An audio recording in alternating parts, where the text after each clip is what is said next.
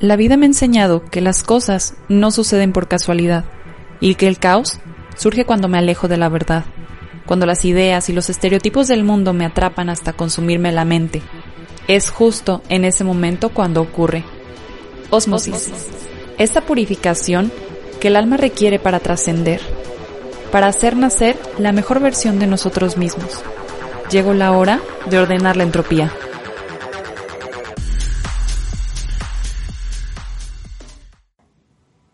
Y después de la gratitud, ¿qué sigue? Es momento de accionar y de comenzar este 2021 con el pie derecho. En lo personal, hace dos días, o sea, ya había empezado el año, pero hice una recapitulación acerca de mi año, acerca de qué había logrado, de qué estaba orgullosa, qué había trascendido, cuáles habían sido los momentos más importantes de mi vida.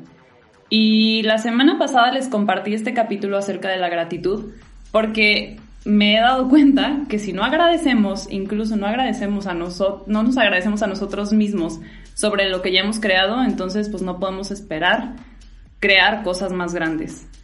Hoy empieza un nuevo año, es una nueva posibilidad de, de alcanzar todo eso que ha sido importante para nosotros estos años pero es momento de comenzarlo desde una, manera distinta, poniendo claros cuáles son eh, pues las prioridades, el cuidar nuestra salud, que es algo fundamental, y creo que en este aspecto de las metas muchas veces sacrificamos incluso salud por ponernos metas inalcanzables, metas que nos sacan de órbita, que nos generan un estrés extraordinario, y la verdad es que la cuestión de ponernos metas y propósitos precisamente se trata de que desmenucemos nuestros sueños para paso a paso poder cumplirlos, olvidando estas enormes ideas que nos vende el mundo de que las cosas tienen que llegar rápido, sino que ser constantes, dar pasos firmes, pero entender que vamos caminando hacia nuestras metas. Otra parte, eh, bueno, para mí el ponernos metas también es parte de ser agradecidos tanto con nuestros padres como con nuestro creador, como con nosotros mismos. Agradecernos a nosotros por las capacidades que tenemos, confiar en nosotros. Y pues bueno, para este tema increíble traigo un invitado especial. Él es Marco Lome, es director del Instituto Juan Pablo II, filósofo, familiólogo y coach, que nos va a ayudar a definir acerca de todo este tema y aterrizarlo de una manera buena para que nos pueda apoyar a crear nuestras metas y propósitos para este 2021. ¿Cómo estás, Marco? Bienvenido.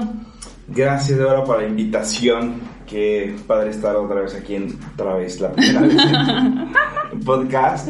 Y creo que viene muy ad hoc a inicios de, de este año porque además es un año, no me gusta decir especial, pero debe ser diferente como cualquier otro año, pero quienes hemos pasado también por esta purificación, esta metamorfosis a través de la pandemia, creo que el año nos viene con muchos retos, con todos con llenos de esperanza, y me gusta mucho lo que compartías ahorita que te escuchaba sobre la gratitud.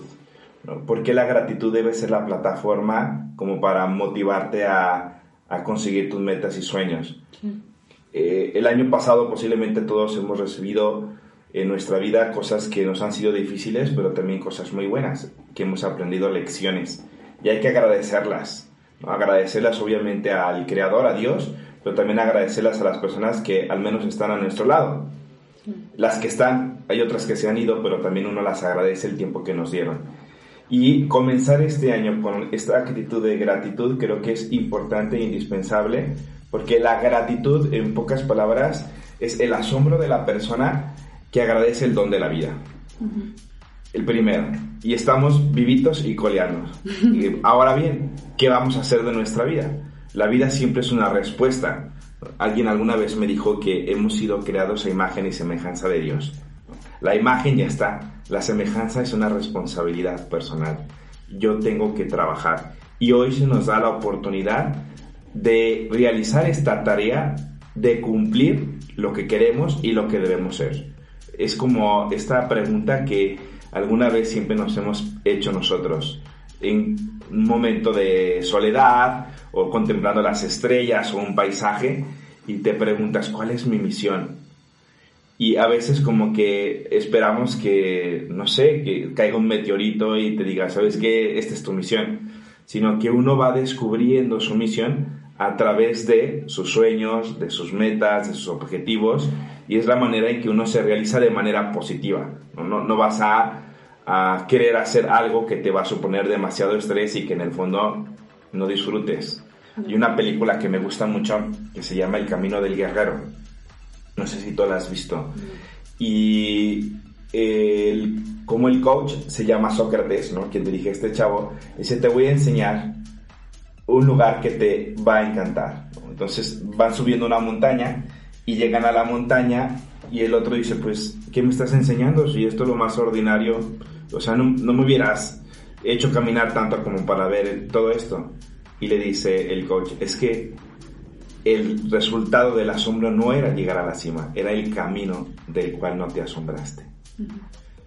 Creo que es eso lo que yo quisiera compartir, es asombrarnos en el camino de lo que vamos logrando en búsqueda de realizar nuestra felicidad, nuestra realización personal, nuestros sueños, nuestros anhelos, pero disfrutando el camino. Si hay algo que no estamos disfrutando en el camino, hay algo que tenemos que cambiar o que repensar o que replantear.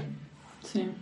Ay, qué padre. Bueno, o sea, sí, es totalmente cierto, porque muchas veces nos aferramos solamente al resultado, ¿no? O sea, y el día que llegue ese resultado va a ser increíble, pero bueno, justo ahorita que platicaste esto, eh, me hizo recordar, no sé si te platiqué, pero hace unos años hice el Camino de Santiago.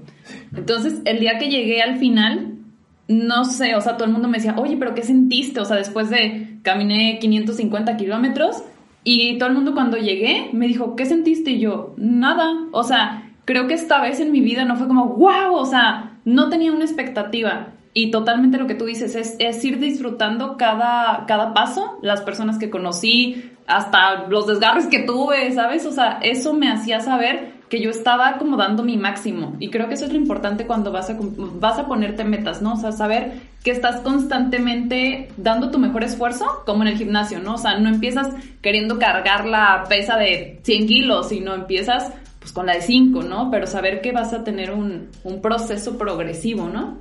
Así es, es, dar lo mejor de cada uno.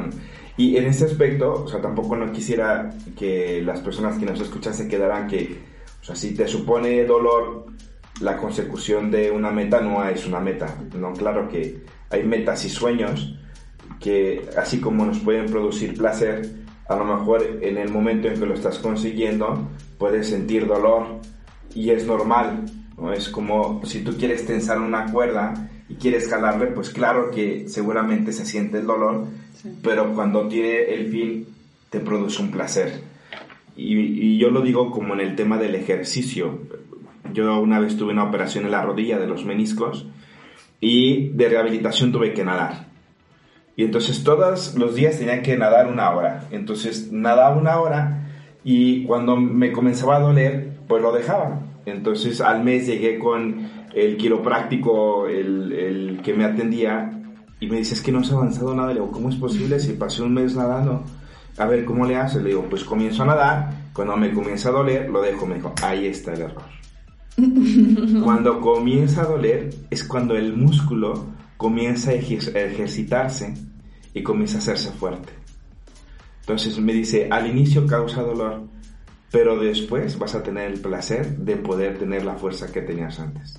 Entonces, claro, me di cuenta que la vida es así, que a veces en la consecución de nuestros sueños hay cosas que nos cuestan porque estamos saliendo de nuestra zona de confort, estamos saliendo de nuestros propios miedos, de nuestras creencias limitantes, salimos, nos duele, pero después cuando de, nos encontramos en otra zona que no nos imaginábamos, es cuando comenzamos a disfrutar el placer, ¿no? Y el placer no, no en el sentido fisiológico, sino en el sentido del placer de sentirte satisfecho de que estás consiguiendo algo. ¿sí? El hecho de que tú hayas llegado al, eh, a Santiago de Compostela y, eh, te, te, causó un placer decir, lo logré, pero lo logré por lo que también viviste en todo ese proceso, que son experiencias, eh, posiblemente de, de, desgana, ¿no? Donde decía, ya quiero tirar la toalla, no aguanto, tengo un desgarre, pero como momentos de convivencia, de risas, de alegrías, y a lo mejor posiblemente no, el camino no fue como lo esperabas,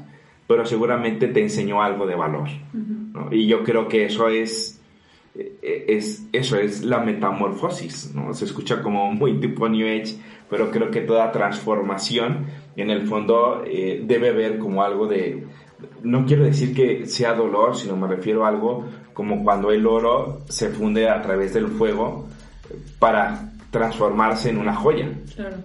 Lo mismo, ¿no? Es la vida de, de las personas.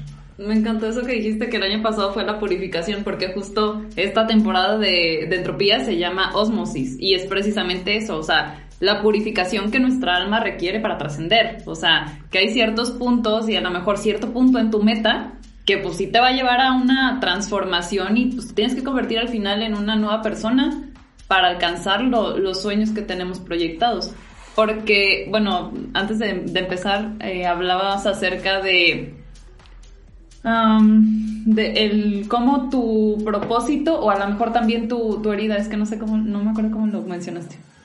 Como tu, tus, tus fortalezas, tus debilidades. Vulnerabilidades. Tus vulnerabilidades. Ajá. Ajá. ¿Cómo es que puedes encontrar ahí tu propósito o, o una meta? Yo creo que hay muchas maneras de encontrar metas ideales. Hay quienes lo tenemos muy claro. No sé, pienso eh, en este famoso ajedrecista que se llama Bobby Fischer. Justo vi la película Antier. De, sí, la, la, búsqueda de Bobby Fischer. Ajá, está buenísimo. El, la historia de Bobby Fischer, pues es, era un niño talentoso y quería ganar un campeonato. ¿vale? Entonces lo tenía claro, una meta muy humana, válida y, y la consiguió. Obviamente está interesante analizar su personaje porque después ya no quiso competir porque tenía miedo a perder logró su meta, pero imagínate, es una meta como lo logré, pero no quiero perderlo. Entonces no comprendió el camino, el sentido, pero lo, quizás lo, lo, reflexionaremos después. Lo tenía muy claro. Hay otros que en nuestra búsqueda pensamos que tenemos metas, pero luego nos damos cuenta en el proceso que no lo son, que simplemente eran obsesiones, ¿no? Eh, cosas, y es normal, o sea, tampoco es que sea malo. Y luego vamos diciendo, esto no es por aquí. Y la vida nos va enseñando cuáles son. ¿Y cómo nos enseña la vida? Uno nos enseña a través de nuestros logros. Y los logros siempre responden a un anhelo. Hay algo que yo busco. No sé si tú buscas eh, quererte casar, ¿no? Estás buscando pues al amor de tu vida, ¿no? Y, y lo tienes un poco claro, y, pero a lo mejor sabes que no va a responder exactamente a tus expectativas, pero es un anhelo de búsqueda, lo estás buscando y así ha sido. Eh, otras veces podemos encontrar nuestras metas a través del dolor y el sufrimiento. ¿Por qué? Porque sufrimos, porque nos duele, porque hay una necesidad. Y esa necesidad responde también a una meta, a un anhelo, hay algo. Hay algo no solamente que nos hace sufrir por la carencia o ausencia, sino porque hay un anhelo de ser amados, de ser aceptados, de ser respetados, de ser valorados. Y al mismo tiempo también los ideales se descubren eh, por nuestras vulnerabilidades. Cuando fallamos, que todos fallamos, eh, el error es humano, decían los, los antiguos romanos, de errarum humanum est, el equivocarse es humano, responde también a que hay algo de nosotros que nos hace débiles. ¿sí? porque es normal, pero a través de esa debilidad vamos en búsqueda de la fortaleza. Y esta fortaleza se convierte en un ideal. Es decir, la debilidad no es mala. La debilidad es lo que nos hace darnos cuenta que somos humanos, pero nos abre un camino de proyectos. Si yo me doy cuenta, por ejemplo, que tengo una debilidad, que tengo poca voluntad, y cada vez que me propongo algo no lo logro porque no soy capaz de hacer un hábito, me demuestra que yo tengo una debilidad que es la voluntad y entonces mi ideal será, tengo que forjar la voluntad. ¿Cómo forjar la voluntad? Entonces ya es cuando lo vas haciendo más específico. Pero detrás de una debilidad siempre hay una fortaleza en búsqueda. Siempre, siempre. Y creo que, al menos desde mi punto de vista, creo que allí es donde tenemos que cambiar un poco de concepción porque las vulnerabilidades o nuestras heridas las solemos ocultar como si eso fuese lo malo de nuestro, como nuestro eh, dark side, ¿no? Hablando de la guerra de las galaxias, no, y en cambio creo que la, nuestra vulnerabilidad es una fuente de luz, eh, es lo que nos hace humanos. Si tú me cuentas ahorita tu debilidad y yo te comparto la mía, vamos a crear empatía, ¿no? Claro, pues, y entonces a partir de nuestra empatía nos fortalecemos. No sé si tú has visto esta, o, has leído la historia de Nick Vujicic, ¿no? Que es este hombre que no tiene brazos ni, ni piernas, literal un tronquito, literal, así es. Y él dice que un día eh, estaba muy desesperado porque le hacían bullying, se burlaban de él y estaba en su tina y quería suicidarse. Y después cuando se iba a suicidar pensó en el sufrimiento que le iban a causar las personas que así lo amaban. Dice, yo no me puedo derrotar, tengo que hacer de mi debilidad una fortaleza. Y ahora el tipo está casado, tiene hijos y dice, es que mi fortaleza ha sido mi debilidad. Encontré que a través de mi debilidad puedo dar un testimonio y puedo ser fuerte. No podré correr, no puedo abrazar a mi propio hijo, pero los puedo abrazar con el corazón porque he entendido y aceptado mi debilidad para buscar una fortaleza. Y creo que allí lo, lo deberíamos encontrar. Qué fuerte. Oye, ¿y cómo, bueno, siento que en este mm, proceso o en este punto hay muchas personas que ni siquiera saben lo que quieren. O sea, muchas personas de repente me escriben de que, oye, Débora, pero es que ¿cómo le hago yo si no tengo una meta, si no tengo un propósito? Y pues a mí también en algún punto me pasó, o sea, estaba tan perdida que no sabía ni siquiera qué quería yo. Entonces, ¿cómo crees que pueden hacer esas personas como a lo mejor para empezar a, a conectar con ellos o a darse cuenta qué es lo importante para, para ellos? Pues. Propondré dos herramientas. Una seguramente tú ya la sabes y la podrás explicar mejor que yo. A, que a mí me ha ayudado como algo muy práctico, ¿no? Como tampoco quiero que esto sea una reflexión filosófica. Hay una herramienta que se llama la rueda de la vida, ¿no? Donde haces un círculo y este círculo lo divides como en quesitos creo que es muy difícil explicarlo ahorita en voz, pero en imagen. Bueno, lo partes a la mitad y luego a la mitad. Y... Ándale, como si partieras una naranja a la mitad y entonces eh, divides como en quesitos. Igual googleas y pones rueda de la vida y te va a salir. Es algo muy universal. Y a través de, de esa rueda de la vida tienes que preguntarte cuáles son las áreas más importantes de tu vida. Y, y si no sabes las áreas, piensa quizás en lo que para ti es más importante como valores o como cosas que quieras alcanzar. Normalmente lo que yo pido son áreas, áreas de tu vida importantes como trabajo, familia, em, salud, amistad, economía, profesión, eh, ocio, diversión. Como encontrar las partes que para ti son importantes en tu vida y las vas poniendo en tu rueda de la vida, ¿no? En tu quesito. Una vez que ya determinaste, pueden ser ocho, pueden ser seis, cinco, tres, las que tú quieras, pero que tú digas, a ver, ¿qué es lo más importante de mi vida? Sin juzgar si estás bien o estás mal. Entonces, supongamos que Marquito hizo su rueda de la vida y determinó familia, trabajo, economía, salud, profesión, amistad, ocio. Ah, siete, ahorita las ocho, espiritualidad. Y entonces voy a evaluarme cómo me siento actualmente frente a estas áreas que para mí son importantes con mi familia y calificarme del 0 al 10. Donde 10 es muy bien, donde 0 es nada satisfecho. ¿Dónde me encuentro? Supongamos que yo me califico en mi familia 5. Me he metido muchísimo al trabajo y he tenido poco tiempo de convivencia con mis hijos y me doy cuenta que no estoy satisfecho. En mi familia, híjole, este año, aunque he estado preocupado por el tema de salud, creo que nunca me he preocupado cómo se sienten, cuáles son sus miedos, cuáles son sus preocupaciones, como que me he encerrado, voy a poner un 3. En mi salud, en mi tiempo para hacer ejercicio, un 2. Me voy calificando en el sentido de ser realista, cómo estoy.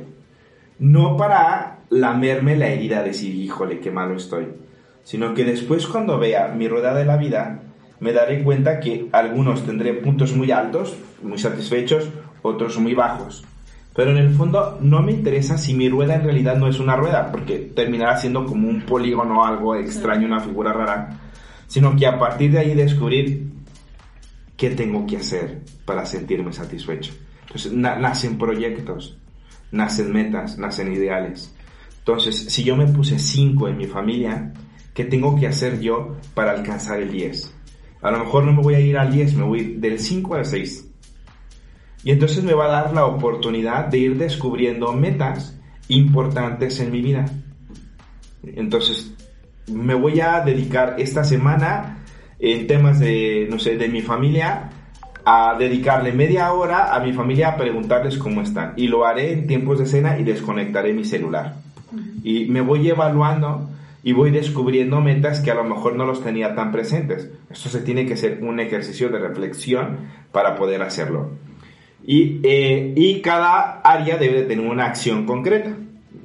Porque si no, luego si no haces nada, termina como, eh, no sé, un día yo me fui a, a, confesar con un padre y me dice, ¿cuál es tu propósito de enmienda? Nadie me la había preguntado. Y yo le dije, pues voy a ser bueno. Y me dijo, eso y nada es lo mismo. Le digo, pues me voy a portar bien, padre. Tampoco. O sea, ¿qué vas a hacer de diferente? O sea, una acción concreta. Y creo que esa es la manera de crecer y de ir avanzando. Eh, quienes escuchan este podcast saben que eh, Débora pues es coach y es el proceso de acompañamiento. Necesitamos ayuda de las personas para que nos ayuden a ir midiendo y teniendo los hábitos para conseguir esos proyectos que tenemos. Otra herramienta que yo recomiendo es piensa qué es lo más importante en tu vida. O sea, que tú digas, de todo lo que yo vivo, ¿qué es más importante? Y lo vas a escribir una lista. Cinco o siete cosas que para ti sean más importantes. Luego, en otra lista, vas a escribir tu horario, un día ordinario en general. ¿Cómo es tu día ordinario? Me levanto a las 7, voy a hacer ejercicio, voy al trabajo, regreso, veo una película en Netflix o en Disney Plus eh, y me duermo. Vale, se acabó tu día. Luego analizando qué es lo que haces y tu lista de cosas más importantes, vas a, a ponerlos juntos y determinar cuánto tiempo le dedico a lo que es más valioso para mí.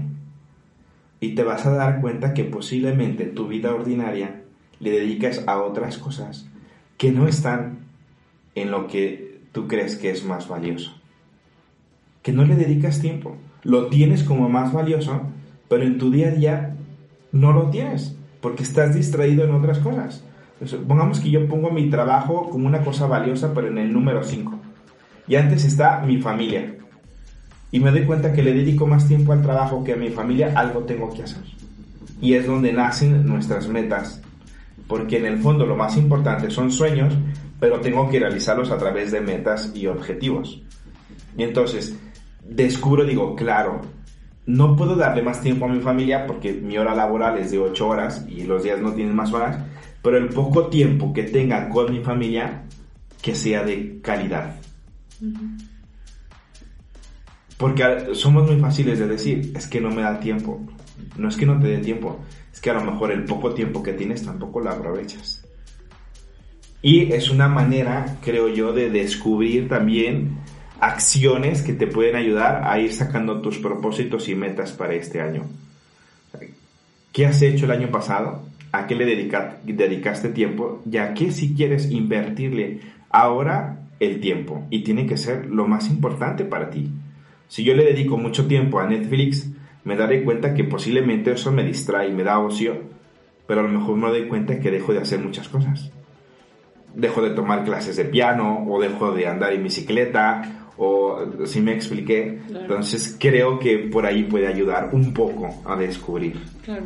Creo que en esta parte o sea, también es importante como el saber pues que hay espacio para todo, ¿no? O sea, que puedes ver Netflix, puedes ver lo que tú quieras, pero a veces el, planear y el estructurar, como tú dices, o sea, priorizar, pues qué es más importante y a lo mejor te vas a dar cuenta que te va a quedar una hora para ver la tele, pero es que, primero elijas lo que en realidad va a tener trascendencia Porque, no sé, por ejemplo, una película por, en la que, la que acabas de decir, la del... ¿cómo? El camino del guerrero. Ajá, no, la otra, la de... ¿Soul? ¿O cuál? La del ajedrez. Ah, en busca de Bobby Fischer. Sí, justo. Mi hermano se burla de mí porque dice que ya soy como mi mamá, que busco todas las películas con mensaje. Pero de verdad, o sea, yo digo, si yo voy a ver una película, me tiene que dejar algo, ¿sabes? Entonces, para mí es también invertirle tiempo a Netflix, o sea, entonces buscar que todo lo que hagamos tenga alguna retribución en nuestra vida o que nos vaya pues aportar algo, no nada más por perder el tiempo, ¿no? O sea, empiezas a ver una serie, a veces ni siquiera es como que te, te guste, te está dejando algo productivo en la vida, entonces es como, ¿qué haces ahí, no? Entonces, pues buscar más bien, eh, como dices, de que clase de piano o de esto, o sea, creo que es algo que, que yo he intentado hacer, como buscar cosas que me ayuden a crecer. O sea, a lo mejor no voy a ser la experta pianista, pero me ayuda como a canalizar y entender que todo requiere paciencia, ¿sabes? O sea, creo que cada una de las actividades que podemos encontrar en nuestra vida, pues nos pueden traer aprendizaje, más allá de nomás la borrachera y de que antro y así. Y creo que más ahorita, o sea, ahora que, pues, que pasa esta pandemia, si algo me di cuenta también es que las metas no están afuera, sino adentro de nosotros mismos, ¿no? O sea, ok, yo quiero trabajar mi constancia, quiero o sea, son cosas que sí podemos controlar, que a lo mejor ahorita no sé cómo va a ser este año de que podamos viajar y mucho menos no sé cómo voy a estar.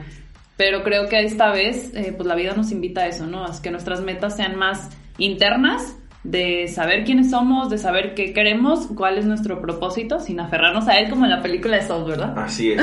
eh, acabas de decir algo bien importante y eso mm, creo que es, es como que quiero hacer hincapié. El sentido yo creo que muchos tendríamos que plantearnos qué tanta resonancia hace lo que nos queremos proponer. O sea, realmente tiene un significado en nuestras vidas y una pregunta que nos ayuda a profundizar es el para qué. ¿Para qué Marco quiere bajar de peso? Por bajar de peso me voy a desmotivar. ¿Para qué? Para sentirme bien. Y creo que algunos quizás tienen una visión muy errónea de que eh, es como ser muy egoísta. Y creo que uno de los grandes eh, aportes que tiene, por ejemplo, estoy pensando en el cristianismo, es el amor a uno mismo, que no es egoísmo, es aceptarte, amarte para poder eso darlo a los demás. Porque si tú no quieres dar y no tienes nada, quedas vacío, hueco. Y siento que es lícito que en todas nuestras acciones, en el fondo, nos ayuden a buscarnos a nosotros mismos. A veces hacemos tantas cosas por los demás que te olvidas de uno mismo. Y entonces, en el sentido y el propósito, también debemos de estar, ¿para qué yo quiero esto? ¿Para qué yo quiero aprender piano? A lo mejor no serás efectivo en un Tchaikovsky o un animal, pero seguramente aprenderás algo, de, tendrá una lección. Eso es sumamente importante y me agrada porque en la vida hemos hecho tantas cosas que luego pensamos que hemos perdido el tiempo, pero luego nos han dado una lección.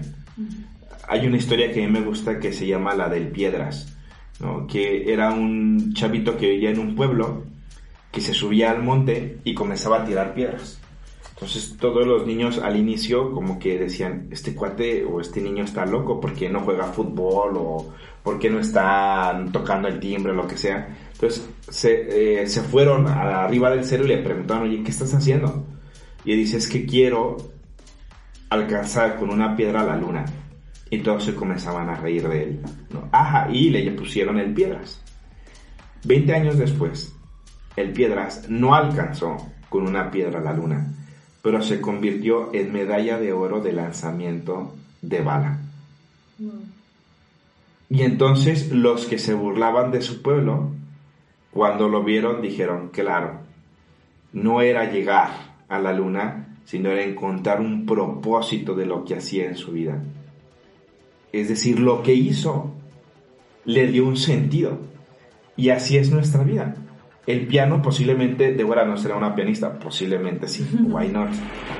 Pero te enseñará algo el piano, algo en tu vida y que ejercitarás, a lo mejor será un consejo que le ayudarás a una persona y le ayudarás a trascender. Eh, en fin, creo que en nuestra vida hay que buscarnos para qué hacemos las cosas y que realmente sea algo que tenga significado. Y vas a ir avanzando y cuando, y cuando avances, habrá cosas que ya no tienen sentido, antes sí y ahora no, y se van a ir desvaneciendo. Cuando uno era joven, pues ir a un antro, pues estaba padre, te divertías, pero luego cuando vas creciendo y madurando dices, ¿a qué le quiero invertir mi tiempo? A seguir yendo a... crudear al siguiente día todo el día. ¿no? Cuando puedes leer un libro, ¿no? Puedes prepararte, puedes meterte a un curso, eh, puedes aprender de otra persona, escuchar un podcast. Creo que hoy en día eh, tenemos tanta información, pero también poco criterio. Entonces creo que también nuestros propósitos y metas deben de estar filtrados eh, con la pregunta del para qué, para qué quiero esto. Porque incluso puede haber metas y objetivos que tenemos, pero porque nos han impuesto los demás, no porque los queremos nosotros.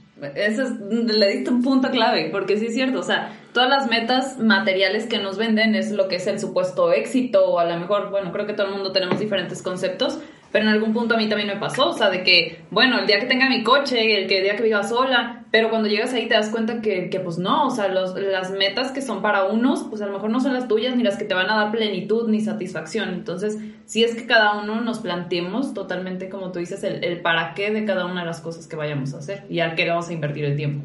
Y a que al fin y al cabo es lo que realmente tú quieres. Cuando yo estudié filosofía, mi papá me decía, ni, ni piensas que te voy a apoyar. Esa carrera no le voy a invertir porque no te deja nada. O sea, mejor hippie, así me dijo. ¿De qué vas a vivir? Eh, quería que estudiara administración de empresas, quizás porque quería cumplir su sueño. Fue una, un momento muy difícil de mi vida porque claro que me afectaba el tema de que mi papá quisiera algo de mí y que yo no fuera, pero en el fondo me di cuenta que cuando uno busca lo que quiere, no por un sentido egoísta, sino también por un sentido de trascendencia. Hoy en día, diría yo, vivo de la filosofía. No vivo por ser administrador de empresas, vivo por ser filósofo.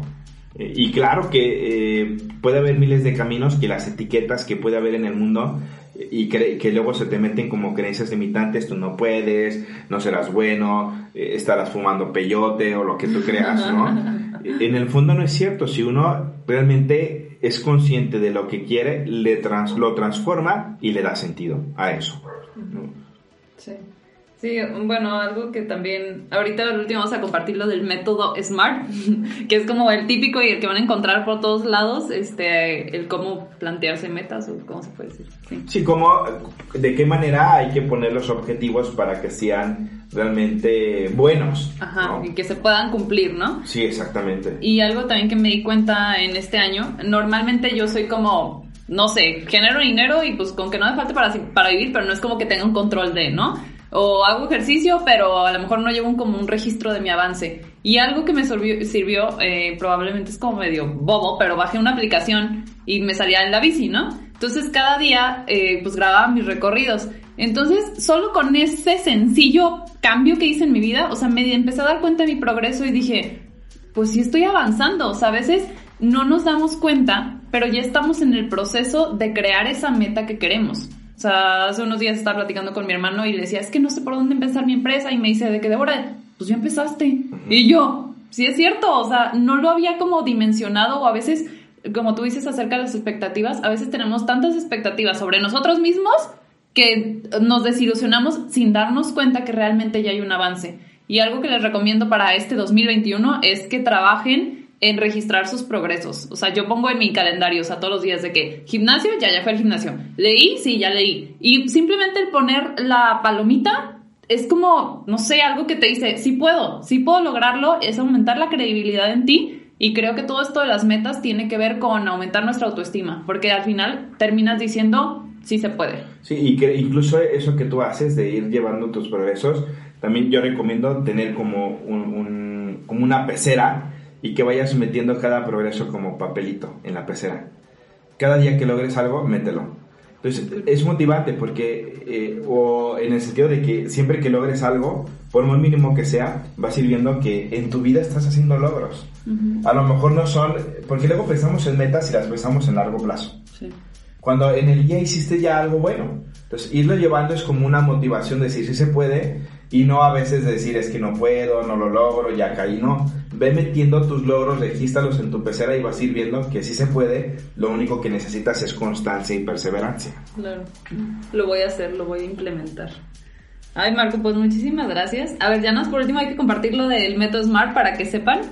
Cuando se ponen una meta, siempre requiere responder a que sea específico, medible, alcanzable, relevante, o había otra palabra para este, ¿no?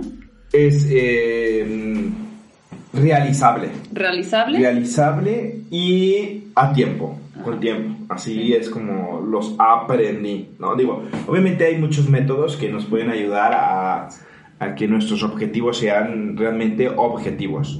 ¿no? Y creo que al inicio, antes de, de hacer este podcast, eh, reflexionábamos sobre esto, la diferencia entre un sueño y un objetivo. ¿no? Un sueño responde a un anhelo, a un ideal que tenemos, y un objetivo es lo que va en búsqueda de alcanzar este sueño. ¿no? Ahora sí que es el camino, junto con un plan de acción, que nos lleva a realizar este sueño en nuestra vida. A lo mejor el sueño nos puede durar toda nuestra vida, pero vamos a ir alcanzando pequeñas cimas que nos llevan a esa gran montaña. Y para que realmente sean objetivos, no puede quedarse en algo muy abstracto, porque entonces sería algo muy idealista, como... Como lo que dijiste de que ser bueno. Ser bueno. ¿Cómo Marco va a medir que estoy siendo bueno? Primero, tengo que entender qué es bueno. ¿Sí? Yo les invito a ustedes, incluso antes de establecer los objetivos, a hacer como un ejercicio de autoconocimiento en el que tú hagas como, no sé, estoy pensando en, en, un análisis FODA, cuáles son tus fortalezas, cuáles son tus debilidades, cuáles son las oportunidades que tienes, cuáles son tus amenazas, como también para poder determinar allí hacia dónde quieres caminar respecto a tus objetivos. O otra herramienta que te puede ayudar a autoconocerte es la famosa ventana de Johari, ¿no? en el que eh, pides, uh, hay cuatro áreas en la vida, uno es la parte pública, que es lo que yo sé y lo que Débora sabe de mí. Pública. Pero hay otra área en la que Débora no sabe de mí y yo sí, que es la parte íntima. Y eso solamente yo puedo saber quién soy yo. Pero hay otra parte en la que posiblemente Débora sabe de mí y que Marco no sabe. No sé, igual ahorita Débora me está eh, psicoanalizando y entonces me está haciendo un estudio de imagen y dice, claro, esa chamada que de Marco no le combina. ¿no? Entonces, Marco no lo sabe, Débora sí, me retroalimenta. A veces hay que pedir ayuda a la gente que nos conoce y que nos ama, que nos diga, a ver, objetivamente, ¿quién soy yo? Dime cosas buenas, pero también áreas de oportunidad. Entonces nos va a mostrar como un modo de ser nosotros mucho más real. Porque a lo mejor Marco se cree Brad Pitt y un amigo me dice, ¿sabes qué, Marco? Pues no, eres más bien pues Erasmo Catarino, ¿no? O Franco Escamilla, ¿no? Perfecto, entonces me ayuda. Me duele, ¿cómo es posible? No, me aterriza mi realidad. Claro. Entonces, creo que es, es bueno tener eh, este ejercicio de autoconocimiento para después irnos a los objetivos como te decía, yo ya saqué mis metas eh, que quiero alcanzar. En mi trabajo, con mi familia, en mi vida amorosa, por decirlo así, eh, en mi salud, en el ocio, diversión, eh, no sé, profesionalmente. Quiero hacer un doctorado, ¿no? Ya tengo mis metas. Ahora, ¿qué pasos voy a dar para irlos consiguiendo? No hay que ponernos pasos grandes, ¿no? O sea, imagínate, yo quiero hacer un negocio y necesito conseguir un millón de pesos. Pues eh, mañana voy a conseguir un millón de pesos, no es cierto. Mejor consigue un peso. Al día siguiente otro peso. Entonces vas a ir avanzando con cosas muy claras. A estos objetivos eh, se les mete eso el tema del SMART. ¿Qué es SMART? Es las características que debe tener cada meta que nosotros vamos a poner ahorita. Uno, que sea específico. Smart, específico, claro y concreto. ¿Qué vas a hacer? Voy a hacer bicicleta media hora todos los días. Específico. No es lo mismo que voy a hacer ejercicio. No. ¿Qué tipo de ejercicio vas a hacer? Caminar. Te vas a ir a un gym, a hacer eh, caminadora, elástica, pesas. Vas a correr, vas a hacer bicicleta, tiene que ser específico para que en la mente, al menos psicológicamente, quede plasmado de las cosas que tú tienes que hacer. Segundo, que sea medible. ¿sí? ¿Qué exactamente? O sea, no solamente la acción, sino eh, de, eh, la cantidad. Es esto, la cantidad. Voy a hacer media hora de bicicleta. O eh, voy a platicar media hora con mi familia. O voy a leer una hora todos los días. Que sea medible para que después cuando yo haga una evaluación pueda decir sí o no. No hay términos medios. Más o menos no. Es sí o no. Y replantearte una vez. Porque no lo lograste y porque si lo lograste y así te vas eh, transformando. Tercera, que sea alcanzable.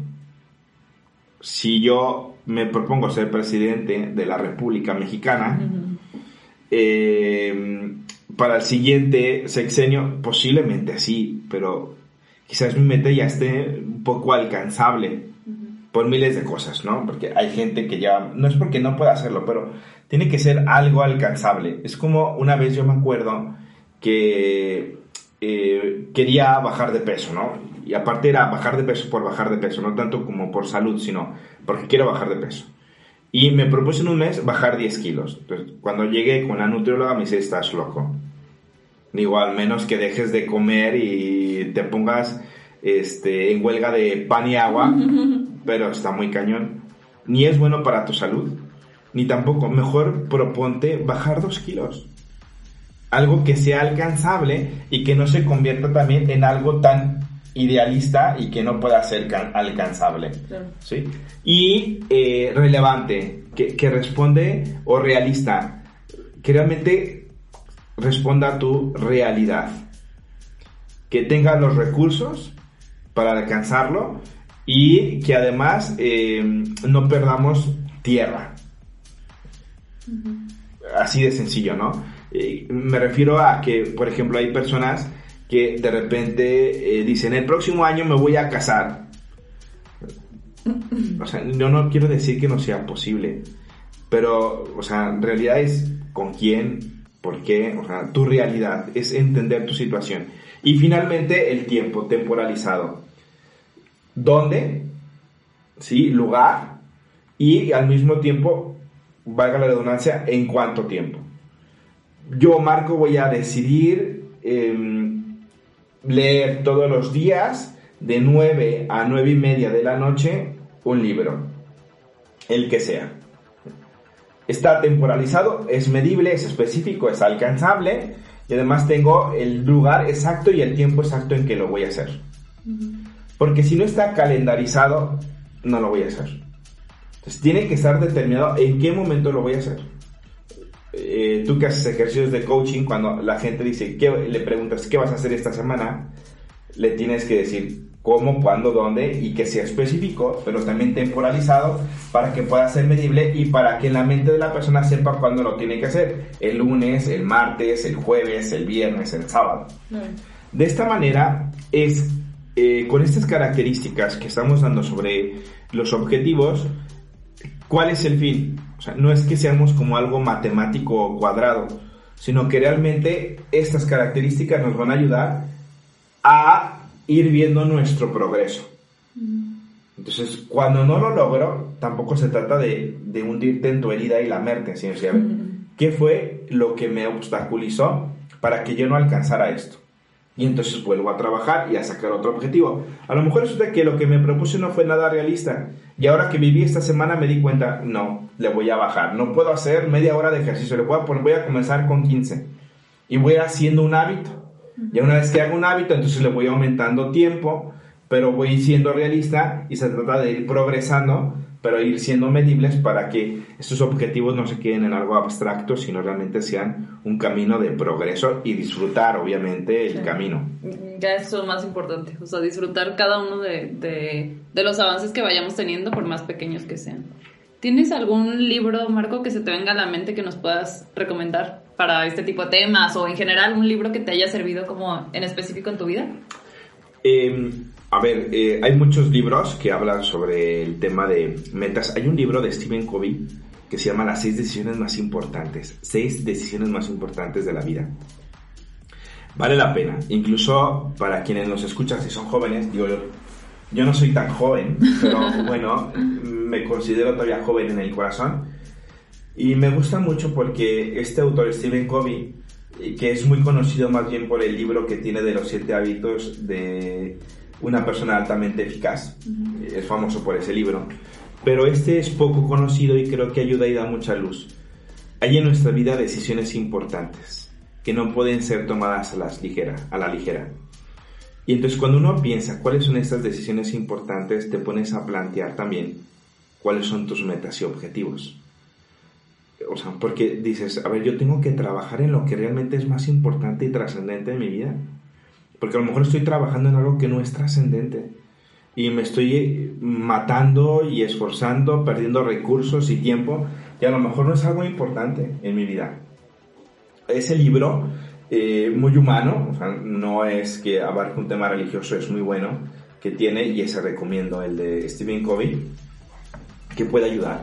Luego hay otro libro que a mí me gustó mucho, también como una cuestión como para plantearte y repensar, es eh, El monje que vendió su Ferrari. Eh, el autor, no estoy muy seguro, es Robson o Eh. Robinson. No estoy... Robin Sherman. Robin Sharma, ajá. Y ese libro es buenazo. Cuando yo lo leí, me ayudó mucho por la historia que va compartiendo, pero también como eh, la transformación, ¿no? La metamorfosis o, que, que se tiene, o la osmosis que puede tenerse en este aspecto, que también recomiendo, creo que es un buen libro que puede ayudarnos para reflexionar sobre este tema. Luego, eh, otro libro que también eh, estoy pensando, ¿no? Que, que pudiera ayudarnos. Hay un libro de John Maswell que se llama 360 grados líder. Es muy bueno porque aparte tiene un cuadernito eh, que te va ayudando a evaluar tus procesos. Habla sobre liderazgo y el liderazgo normalmente lo pensamos como la gente que tiene dinero o la gente que, no sé, que tiene un mando, una responsabilidad, es director, lo que sea. Y en realidad todos estamos llamados a ser líderes. Es decir, ser un marco de influencia hacia los demás. Y eh, creo que este libro nos da un poco de luz clara y concreta con herramientas, con herramientas para ir creciendo y darnos cuenta que el liderazgo es mucho más de lo que hemos pensado, pero también nosotros podemos ejercer un liderazgo eh, centrado en virtudes, centrado en valores, centrado en la persona y creo que puede ser de gran luz. A menos son los libros que ahorita mm, se me vienen a, a la cabeza, ¿no? Digo, obviamente podría estar recomendando libros y libros. No, ya, ya nos diste Pero- mucha tarea. Creo que esos pueden, eh, estoy queriendo pensar en otro, pero al menos son los que ahorita creo que pueden ayudarnos. No, pues muchísimas gracias, Marco. Ahora sí que cerramos con broche de oro. Y pues bueno, esperando que, que a todos, incluyéndome, nos puedan servir como estos tips que nos das para, para poner estas nuevas metas para, para este 2021. Muchísimas gracias por acompañarnos. Gracias a ti, Débora. Y espero que pronto nos acompañes en otro capítulo. Claro, gracias. Esto fue el capítulo número 12 de Osmosis. Nos vemos la próxima semana porque les tengo otro capítulo de sorpresa. Chao, chao.